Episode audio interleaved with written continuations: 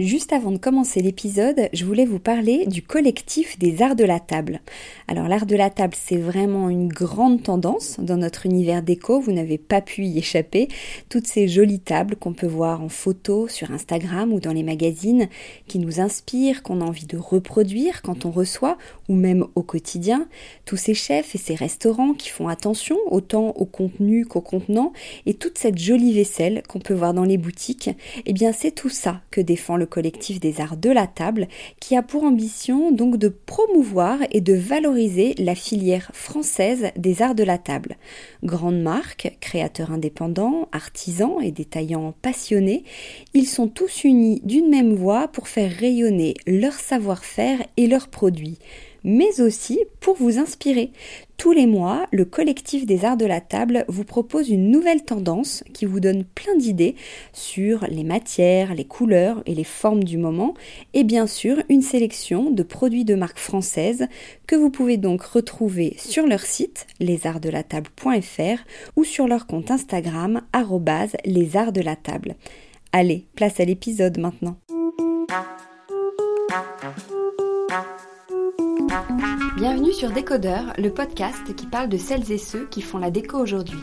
Je m'appelle Hortense Leluc et à chaque nouvel épisode, j'invite à mon micro un architecte ou un designer, une marque reconnue ou émergente, un entrepreneur ou un influenceur, quelqu'un que vous allez connaître ou pas, mais qui dans tous les cas va nous parler déco.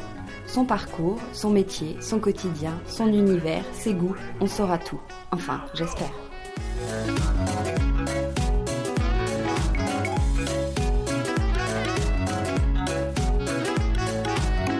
Aujourd'hui, je reçois Oussam Kanaan, le fondateur de Cannes, la marque de référence en mobilier style années 50 d'inspiration scandinave. Élevé à quelques kilomètres de Beyrouth par un père ébéniste qui l'a beaucoup inspiré, voilà presque dix ans qu'Oussam s'est lancé dans l'édition et la conception de meubles. La création se fait à Paris et la fabrication au Liban. Une histoire de famille, de savoir-faire et de bon goût dont il nous parlera encore mieux. Bonjour Oussam. Bonjour Hortense. Alors, je viens d'effleurer le sujet. Vous avez grandi au Liban et votre père avait un atelier euh, d'ébénisterie. Est-ce que c'est lui qui vous a aiguillé dans cette euh, voie? Est-ce que vous pouvez nous raconter votre parcours jusqu'à la naissance de Cannes? Alors, euh, oui, je suis né à Bet Shabab. C'est un village qui est à 20 km de Beyrouth. je suis fils d'ébéniste qui, qui a toujours son atelier à, 50 mètres de notre maison. Alors, c'était, c'était un petit peu le, lieu où je passais pas mal de temps euh, avec mon père. À savoir que mon père, euh, non, c'est, un artisan qui, est, pour lui, l'artisanat était, c'était un petit peu euh, à l'époque ingrat comme métier. C'était pas un métier qui, qui, était très valorisé. Alors pour lui, ses enfants devaient faire des études, si possible à l'étranger, et voilà, et, prendre vraiment un autre chemin. Après, j'étais bien sûr, j'admirais mon père et je voyais ce qu'il faisait. Et avec l'âge, je voyais vraiment l'importance du savoir-faire et de, son, de sa force. Et c'est comme ça, indirectement, en fait, inconsciemment, je l'ai suivi parce que voilà, il était comme il était, quelqu'un de, de bien, de doué dans ce qu'il faisait, et ça m'a inspiré. Mais alors, vous avez fait des études, vous avez quitté le Liban et vous êtes venu euh, à Paris faire des études, c'est ça? Exactement, c'est à 18 ans, après le bac. Je suis venu en France, j'ai commencé par des études d'ingénieur, euh, que j'ai arrêté après deux ans. Euh, et après, j'ai fait une école de commerce et euh, c'est comme ça en fait. Cannes était mon projet de mémoire pour, pour mon master. Après quelques stages, je me suis lancé dans, dans cette aventure. Alors aujourd'hui, vous faites fabriquer justement dans, dans l'atelier de votre père dont vous parliez. Est-ce que votre père est toujours là? Il est toujours présent? Mon père est toujours là. L'ancien atelier de mon père euh, également. Euh, mais nous avons euh, agrandi l'atelier. On a pris un espace beaucoup plus grand. parce que l'ancien atelier faisait 250 mètres carrés. Aujourd'hui, on a 1500 mètres carrés. Mais mon père est toujours là. C'est toujours lui qui fait les premiers prototypes de chaque nouveau modèle. Ah oui, il travaille même avec vous. Il travaille, bien sûr. Il a 76 ans, mais il est, il est hyper actif. Il est, c'est son, c'est sa vie un petit peu l'atelier et ce métier.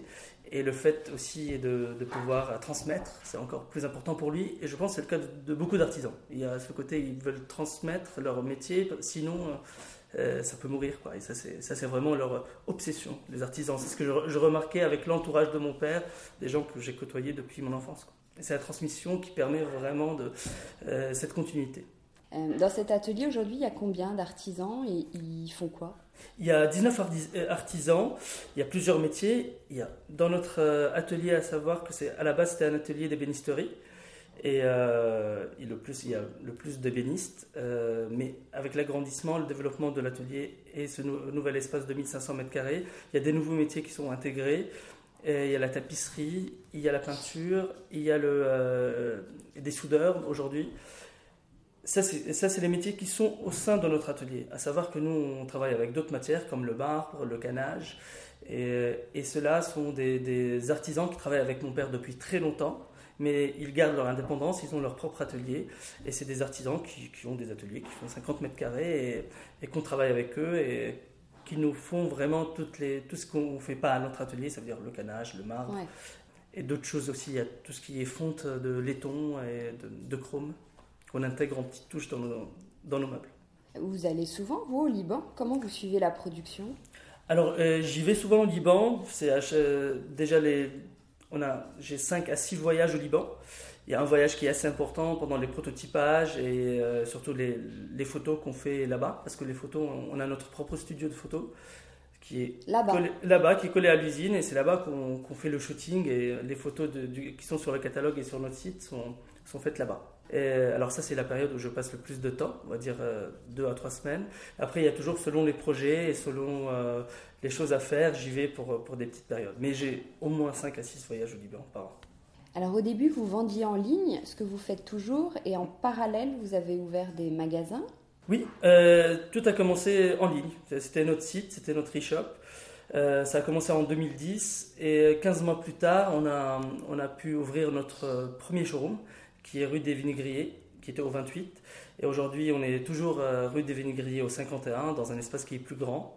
Et on, a, on avait un autre projet euh, pour le 28 qui était un coffee shop euh, à la décoration éphémère qui change tous les six mois, que dont la scénographie est, confiée à un designer ou à notre équipe créative tous les six mois pour mettre en avant notre savoir-faire. Tous les six mois, la scénographie va changer. Exactement. La prochaine, c'est en juin.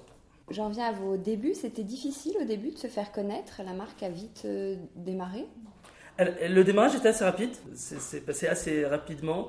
Euh, en fait, on a pu toucher, avoir des projets euh, assez importants pour nous à l'époque, vraiment à, nos débuts, dans les 5-6 mois qui ont, suivi, et de se faire connaître.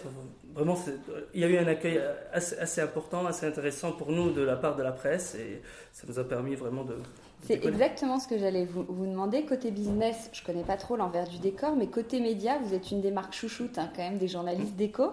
Est-ce que vous vous attendiez à un tel succès? Quel est même le secret de cette euh, réussite? Alors, c'est arrivé vraiment. Je au début, je m'attendais pas à ça. Bien sûr, aujourd'hui, on entretient cette, euh, cette communication et, euh, cette relation avec, la presse. mais qu'on soit les chouchous, c'est vraiment c'est génial pour nous. Je ne sais pas comment c'est arrivé, mais on essaye toujours vraiment de, faire des choses, des, choses qu'on aime euh, et qu'on puisse toujours être euh, créatif pour, euh, pour avancer. Et tant que ça plaît, tant mieux pour nous et on est, on est content. Quels sont vos bestes on, est une des marques peut-être qui a plusieurs, plusieurs meubles qui, présentent, qui font l'image de la marque. Il y a surtout, il y a bien sûr la, banquette, qui est banquette d'Aibet, qui est dessinée par Meredi. Et qui, Vous pouvez nous dire qui est Meredi Meredi et Simonian, c'est euh, la cofondatrice de Cannes et une des designers de Cannes et ma femme. Ah. voilà. Et on travaille ensemble et en plus elle est la directrice artistique de Cannes. Il y a la banquette, il y a les, enfilades, on est assez connu pour les enfilades. Et après là, aujourd'hui, avec la nouvelle collection, on a quelques pièces qui sortent un petit peu du lot. On a un banc qui, qui fonctionne très bien, une table basse. Et c'est toujours avec différents designers qu'on travaille et c'est ce qui nous plaît. Nous sommes, la casquette d'éditeur est, importante pour nous. On est avant tout éditeur, avant qu'on soit designer et tout, mais c'est ce travail d'édition, ce lien entre les designers et les artisans qui nous intéresse le plus. Donc les meubles, vous venez de le dire, sont imaginés par euh, Meredi, qui collabore avec des designers. Comment elle choisit ces designers? Est-ce que vous les sollicitez, vous les mettez en compétition ou sont eux qui vous démarchent? Ça dépend, c'est des, rencontres aléatoires. Des fois, c'est des, des, designers qu'on a envie de travailler avec, on y va vers eux, et des fois c'est l'inverse, mais des fois c'est une rencontre euh, dans un vernissage ou vraiment sur un salon. Ça dépend. C'est ce qui est beau aussi. C'est comme les rencontres dans la vie. À chaque fois, ça change. Mais on cherche, on a quelque chose, on a, une idée, moi et Méridi, c'est de ne jamais mettre de frontières, d'être libre dans nos choix. Il ne faut pas que ce soit un designer euh, connu pour qu'on travaille avec, il ne faut pas que ce soit un designer spécialement de mobilier pour qu'on travaille avec. On, peut travailler, on a travaillé avec un designer qui, fait, qui dessine des yachts, qui nous a dessiné un valet. Et cette liberté nous permet vraiment de, d'être un petit peu différent aussi d'autres marques, d'autres éditeurs, et qui nous permet aussi de, d'avoir des défis, des challenges. C'est intéressant pour nous et pour nos artisans, parce qu'eux aussi cherchent ça, et ça c'est une motivation pour nous. Pourquoi les années 50 vous aimez, euh, vous êtes spécialisé dans le, mobilier style années 50, vous aimez passionnément ce style ou c'était pour surfer sur la tendance, c'était un marché qui était assuré? Alors euh, nous, nous, on aime bien dire qu'on fait des, meubles modernes. Euh, les années 50, c'est une, on va dire, c'est une époque qui nous inspire énormément. Les designers, c'est une époque qui, était, qui a permis au design de, de se démocratiser, on va dire. Et après les années 50, spécialement parce que notre atelier a été créé en 1958. Alors il y avait un savoir-faire dans cet atelier et de nos artisans qui était très axé sur une époque, sur, une technique qui était très scandinave, années 50, euh, vraiment qui, représentait cette époque. Après, nous, on, est, euh, on travaille avec des designers, on a cette identité un petit peu, pas mal années 50, mais on, aime bien dire que c'est vraiment des meubles modernes, parce que même, dans surtout dans notre nouvelle collection, on, intègre beaucoup de, matériaux qui n'étaient pas utilisés dans les années 50, euh, pas mal de lignes simples, euh, minimalistes, et c'est quelque chose qu'on aime bien mettre en avant, ce, côté des, lignes épurées. Est-ce que vous allez évoluer vers un autre style ou c'est définitivement la signature de Cannes? Ça va être, on, va toujours être un éditeur qui, qui édite des meubles de designer, des meubles modernes, un style moderne. Donc pas forcément années 50 Pas du tout. Euh, aujourd'hui, sur ce, style quand même que vous avez, vous êtes assez nombreux sur ce style un peu vintage, 50s, euh, scandinave. Il y a des marques, mais il y a aussi tout ce qui est chine brocante. Comment on tire son épingle du jeu? Comment vous différenciez des autres? C'est ça, le, côté vraiment, le, notre, le fait qu'on soit éditeur et fabricant nous permet vraiment d'avoir une liberté dans la conception, une liberté dans le, dans le design que je pense que d'autres n'ont pas. Et bien sûr, quand, on chine, on n'a pas trop le choix, on, prend ce qu'il y a, l'histoire du meuble. Euh, nous, on a ce côté où euh, on travaille avec euh, des jeunes designers qui viennent avec des idées nouvelles, des, matériaux nouveaux qui n'étaient pas dans les années 50. Et c'est ce qui fait notre différence. vous n'avez pas peur que le marché sature? Oui, mais après, si, j'ai peur que le marché sature, ça veut dire que je ne vois pas l'évolution de ma marque. Moi, je suis sûr qu'avec l'évolution de notre marque, on trouvera toujours un moyen d'exister sur le marché. Et comment vous voyez l'avenir justement? Euh, Je le vois euh, radieux. Et euh, voilà, je, on a, la, marque est en plein développement, on est, on est des fois un petit peu euphorique avec ça. Et, par contre, on a, on a un avenir, on est des gens très optimistes. On a vraiment envie de, de, créer plus. On vient de sortir notre nouvelle collection et on est déjà en train de réfléchir à la prochaine qui est en 2020. Alors c'est vraiment c'est notre moteur un petit peu. Et vous avez signé récemment la déco du restaurant Ebe. Vous venez d'ouvrir un coffee shop dont vous parliez tout à l'heure. Est-ce que ça, ce sont les prémices d'une envie d'autre chose ou ça n'a rien à voir? Euh, Non, des projets comme cela, dès le début de Can Design, on avait commencé à faire des projets sur mesure de A à Z. Là, c'est un autre métier que l'édition, mais qui, qui, euh, il y a des liens qui sont assez importants parce qu'on utilise nos meubles dans ces, dans ces projets-là, nos chaises qui sont dessinées par nos designers. Euh, l'idée, c'est vraiment de. Ce qui nous plaît, c'est d'avoir nos meubles dans des cadres différents, dans des styles différents, parce qu'on travaille aussi avec des, architectes qui, placent nos meubles dans leurs projets. Et euh, ça nous plaît énormément parce qu'on a travaillé avec Agnès Comar qui a fait le restaurant Très Honoré il y a quelques années. C'était un de nos premiers projets. Et c'était un cadre assez floral qui est loin du style de Cannes. Mais euh, on a adoré comment nos meubles sont intégrés vraiment dans, ce, dans ce cadre-là. Sinon, euh, bien sûr, le, développement de, de, ce travail de, de, meubles sur mesure pour les projets, cafés, restaurants, hôtels, est en train de se développer de plus en plus dans notre, dans notre marque. D'où le projet du coffee shop qui nous permet vraiment de mettre en avant à chaque fois nos meubles dans, un, dans une situation de restaurant ou de café. Et ça aide beaucoup vraiment dans nos, nos partenaires architectes de venir voir les meubles dans une situation, euh, on va dire, animée, vivante. Et, et voilà, ça, ça, les aide aussi à, convaincre leurs clients de, travailler avec nous. J'en reviens au, au Liban. Est-ce qu'au Liban, le design a sa place? Est-ce que c'est important? De plus en plus. De plus en plus. Et il y a, il y a une nouvelle vague de jeunes designers libanais dont on a travaillé avec deux, euh, le studio Caramel et euh, Atelier 130 qui nous ont dessiné différents meubles. Mais surtout, c'est une vague qui est assez importante et on a remarqué euh, lors de Maison Objet euh, de septembre dernier, les designers libanais étaient les invités d'honneur de, cette édition. Et ça, a mis en avant vraiment le design libanais et ce savoir-faire et ce, on va dire cette patte aussi, parce que Beyrouth, surtout Beyrouth, c'est une ville qui il y a une énergie importante, il y a une de, cré- de créativité. On était très content que, que les designers libanais soient mis en avant en, en France et en Europe. Et aujourd'hui, on peut le voir, euh, si on- ils rayonnent un petit peu partout. Euh, Vous, vos meubles sont vendus au Liban? Bien sûr, bien sûr, on, on- on vend nos meubles au Liban euh, via une galerie qui s'appelle White Walls. C'est nos partenaires là-bas et, et c'est dans le centre de Beyrouth. On parlait de votre femme tout à l'heure. Comment ça se passe le quotidien d'un couple qui travaille ensemble? Vous Euh, avez euh, des missions euh, bien euh, séparées, j'ai l'impression, mais est-ce que c'est facile de s'y tenir? Est-ce que vous êtes toujours d'accord? Est-ce que vous discutez beaucoup de la marque, notamment le soir et le week-end, vous arrivez à passer à autre chose? En effet, on- on a, on a des choses séparées à faire, mais on travaille énormément ensemble parce que la direction artistique, on l'a fait ensemble. Le choix des, des meubles, des designers, sont définis, on les définit ensemble. Non, c'est un travail vraiment permanent. On travaille, on communique énormément au bureau et des fois malheureusement aussi à la maison, alors qu'il faut des fois un petit peu couper.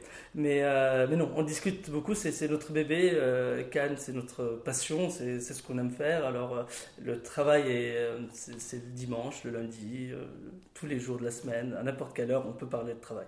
Après, des fois, on, on sait, surtout pendant les vacances, quand on y va en week-end, on, on arrive à couper, même si quand on voit quelque chose qui nous inspire, on, on revient à notre travail et tout ça, mais c'est notre passion, alors ça ne nous dérange pas plus que ça. Mais au début, bien sûr, il y avait, un équilibre à trouver parce que Meredi a intégré Cannes à 100% il y a, il y a 4 ans et demi, alors que j'ai créé la marque il y a 8 ans et demi. Et les premiers mois, c'était vraiment, il fallait qu'on trouve chacun son, dire son poste, ses, ses missions. Et il y avait quelques mois de, on tâtonnait, mais on, a retrouvé vraiment un rythme qui est assez bien, qui nous convenait à tous les deux. Et travailler avec son père, ça s'est bien passé? Ça, c'est le plus facile. ça. Ah, c'est le plus facile Ah oui, mais avec mon père, pour vous. Moi, pour moi, en tout cas, c'était très, très simple euh, parce que mon père, c'est le genre de papa qui sacrifie tout pour ses enfants. Alors, je savais que, que dans notre négociation, dans les choses qu'on voulait faire, dans comment il allait me suivre, c'était, j'étais sûr qu'il allait me suivre.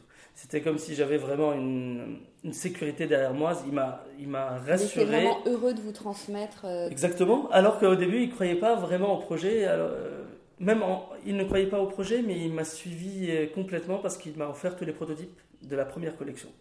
Alors, euh, il me, le disait, c'est pas que il me suivait en me disant c'est très bien ce que tu fais. Il me disait je pense pas que ça va marcher, mais par contre, t'es mon fils, je fais, je, fais de mon mieux si tu crois au projet. C'était vraiment dans cet état d'esprit qu'il qu'il m'aidait et, et je mets ça parce qu'il était critique de, de, de- mon travail, mais en même temps, j'étais sûr qu'il allait m'aider, même s'il n'était pas convaincu.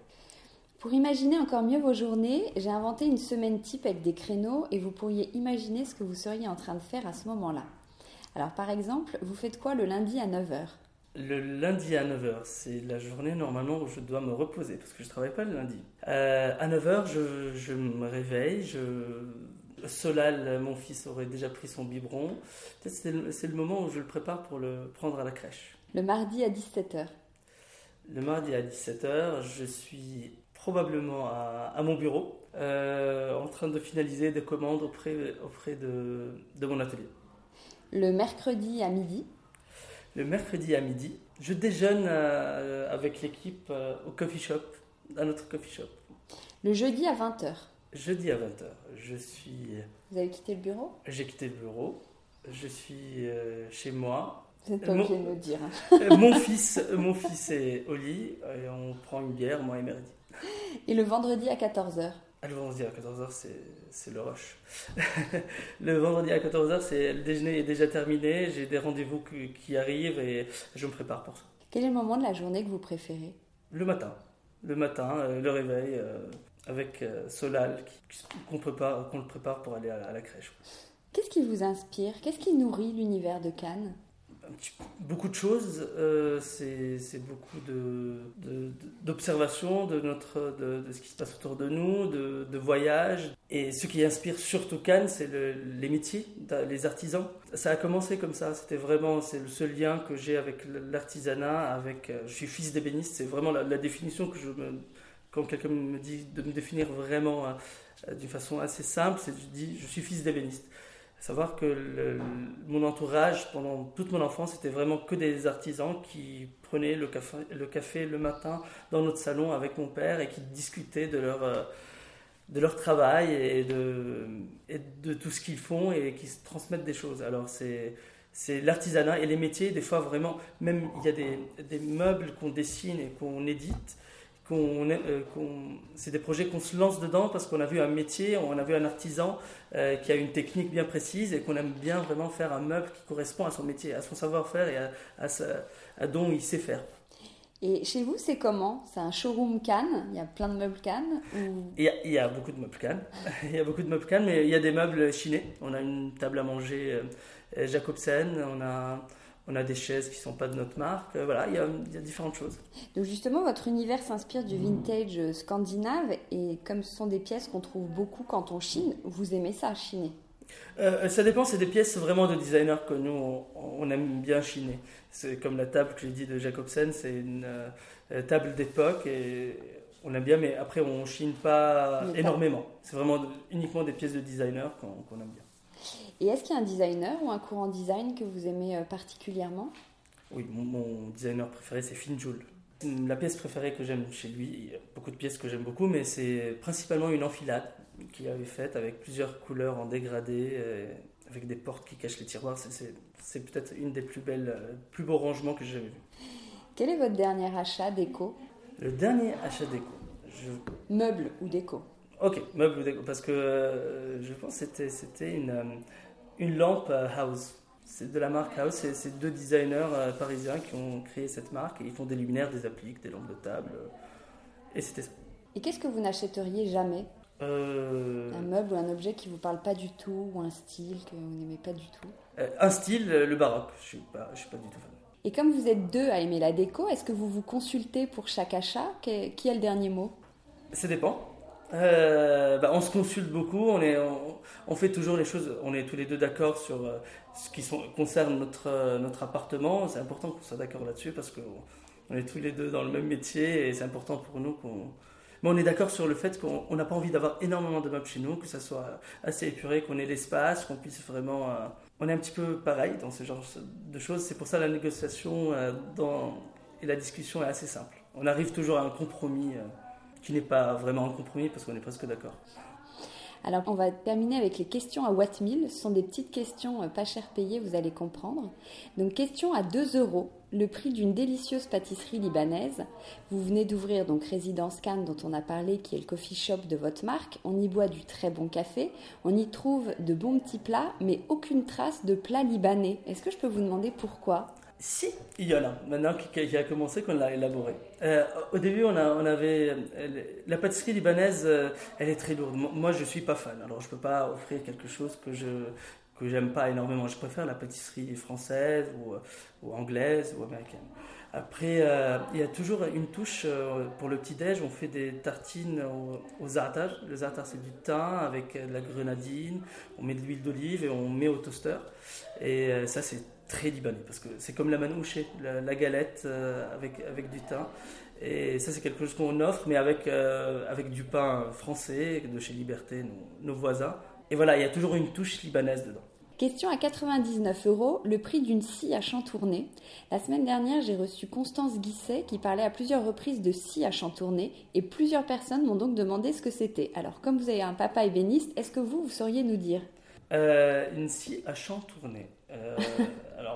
c'est, je pense, la scie avec, avec, une, avec une lame de 3 cm qui va sur, sur un, cylindre qui est assez gros, c'est ça? C'est pour passer, c'est pour vraiment les premières étapes de, de, couper en longueur le morceau de bois.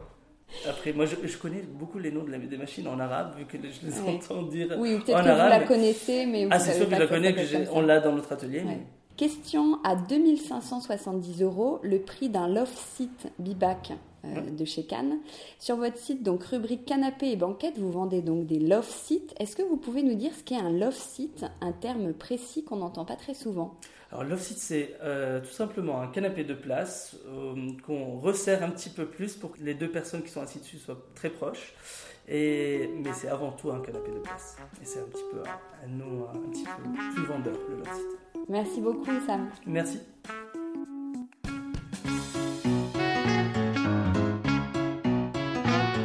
Décodeur, c'est terminé pour aujourd'hui. Merci pour votre écoute. J'espère que cet épisode vous a plu. N'hésitez pas à vous abonner à ce podcast, à laisser un commentaire sur iTunes ou sur la plateforme que vous utilisez, à suivre Décodeur sur Instagram, bref, à me faire des retours et surtout à en parler autour de vous. Merci et à la semaine prochaine.